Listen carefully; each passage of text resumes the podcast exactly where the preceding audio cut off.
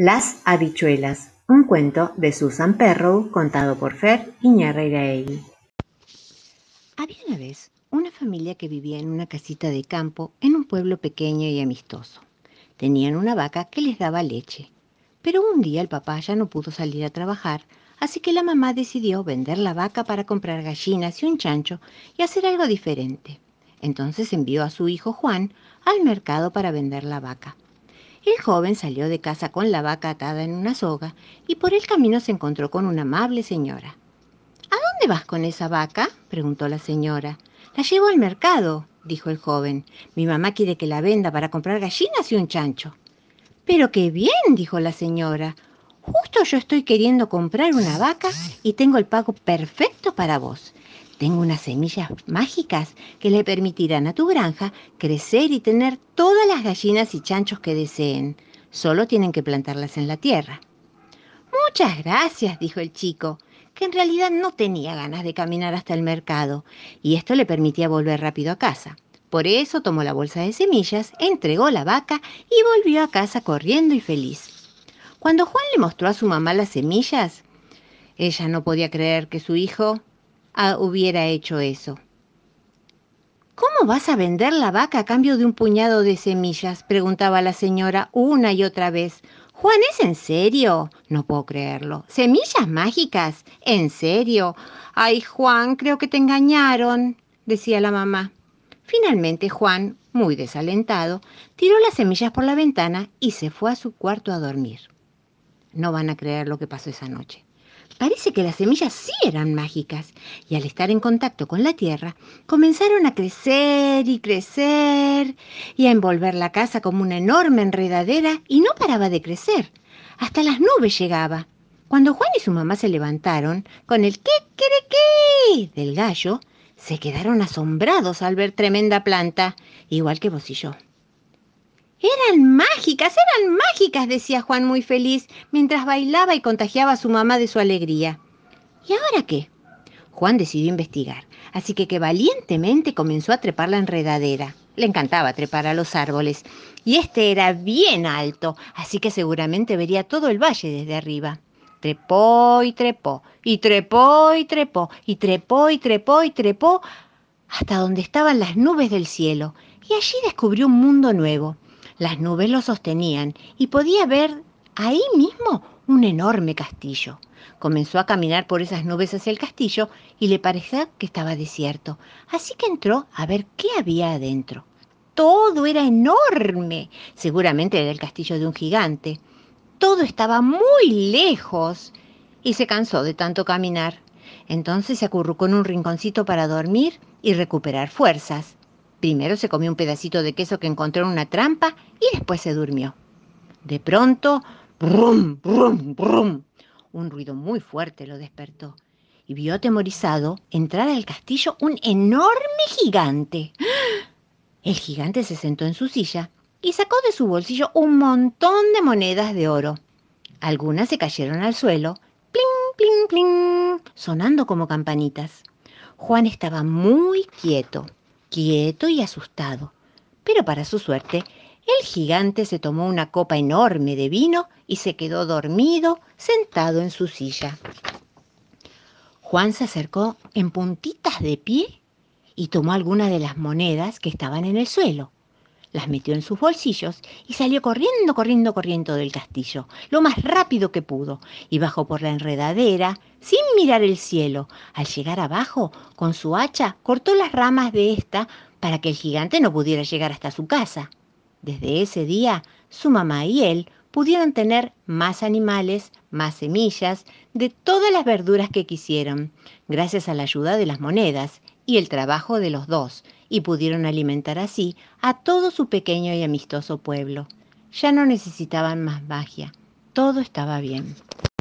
Sobre el puente de Aviñón, todos bailan, todos cantan. Sobre el puente de Aviñón, todos bailan, yo también. Hacen así, así los zapateros, hacen así. Así me gusta a mí, sobre el puente de Aviñón, todos bailan, todos cantan, sobre el puente de Aviñón, todos bailan, yo también. Hacen así, así los cocineros hacen así. Así me gusta a mí, sobre el puente de Aviñón, todos bailan, todos cantan sobre el puente de Aviñón, todos bailan yo también. Hacen así, así los carpinteros, hacen así. Así me gusta a mí, sobre el puente de Aviñón, todos bailan, todos cantan sobre el puente de Aviñón, todos bailan y yo también. Hacen así, así las carpinteras, hacen así. Así me gusta a mí, sobre el puente de Aviñón, todos bailan, todos cantan sobre el puente de Aviñón, todos bailan y yo también. La gallina cocorina, un cuento de Carlos Reviejo contado por Fer Iñarriraegui. La gallina cocorina es la reina de la granja, siempre va muy bien vestida, con su falda remendada y presume su corona y de su trono de paja. Detrás lleva diez pollitos con sus trajecitos de lana, con camisas amarillas y mediecitas rosadas. Cocorina les enseña a usar el pico y las patas, a comer granos de trigo entre sorbitos de agua. Después se dan un paseo alrededor de la granja. Buenos días, Cocorina. ¿Cómo está usted, doña Pata? Hasta luego, señor burro. Vaya con Dios, doña Vaca. Al pasar por el establo, se encuentran con mamá cabra. ¿Dónde están sus cabritos? Pastando en el cerro andan. Bajo las hojas de un árbol, Cocorina y sus pollitos descansan.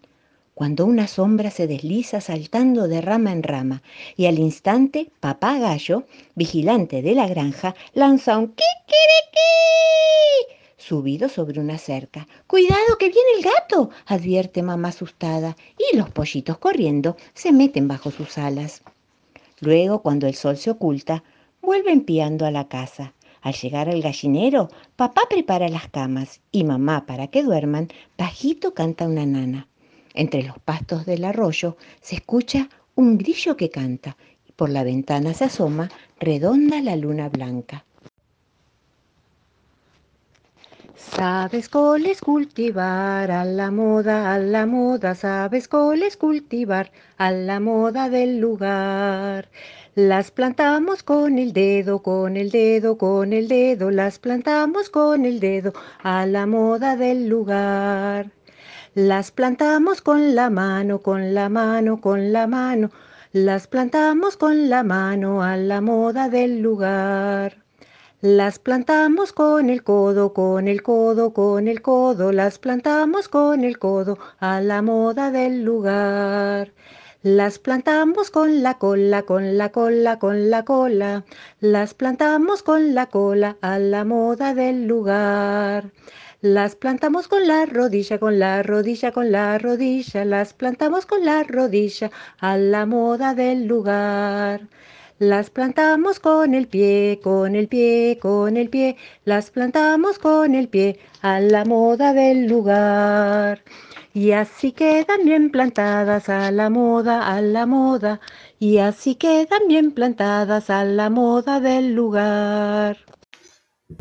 Los colores del abejaruco, un cuento de Carlos Reviejo, contado por Fer Iñarreiraegui.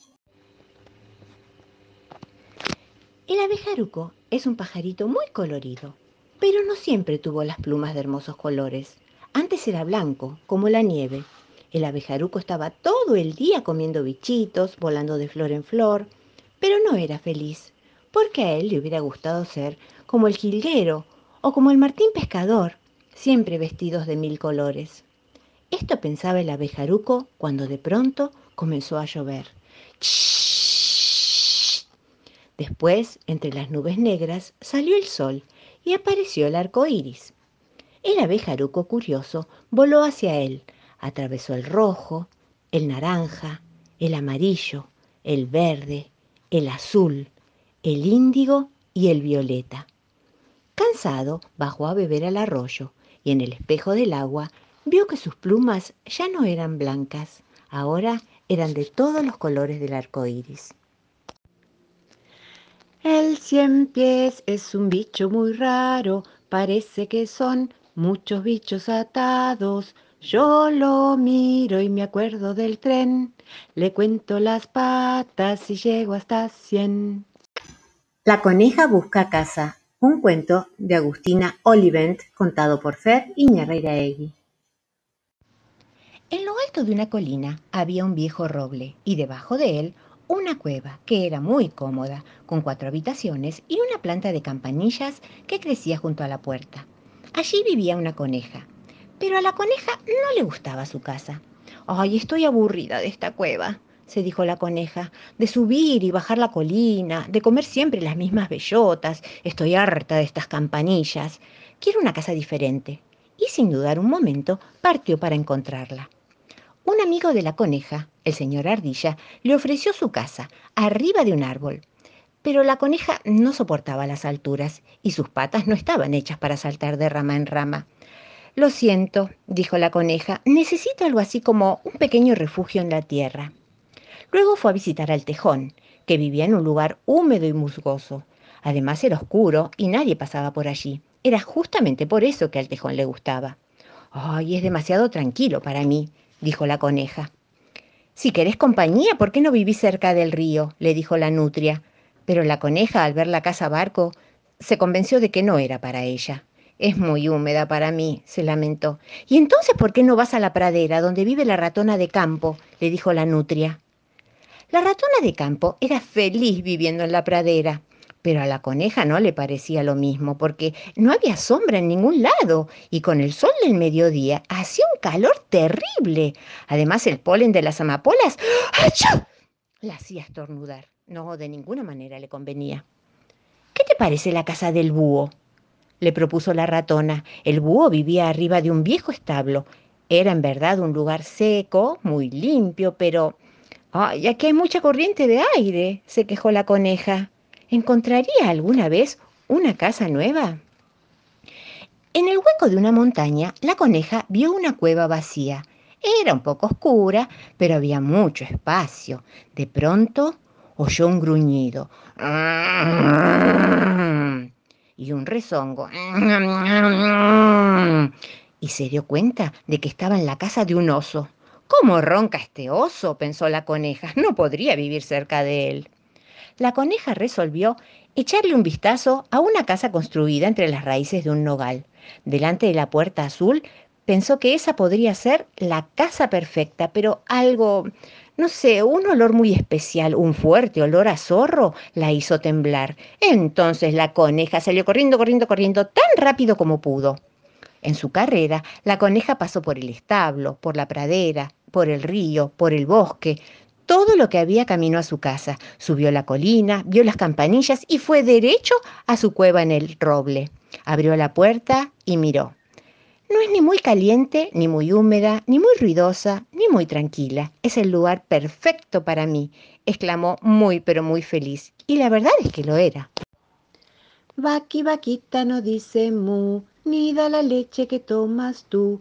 Vaqui vaquita sabe volar, pero no sabe galopar.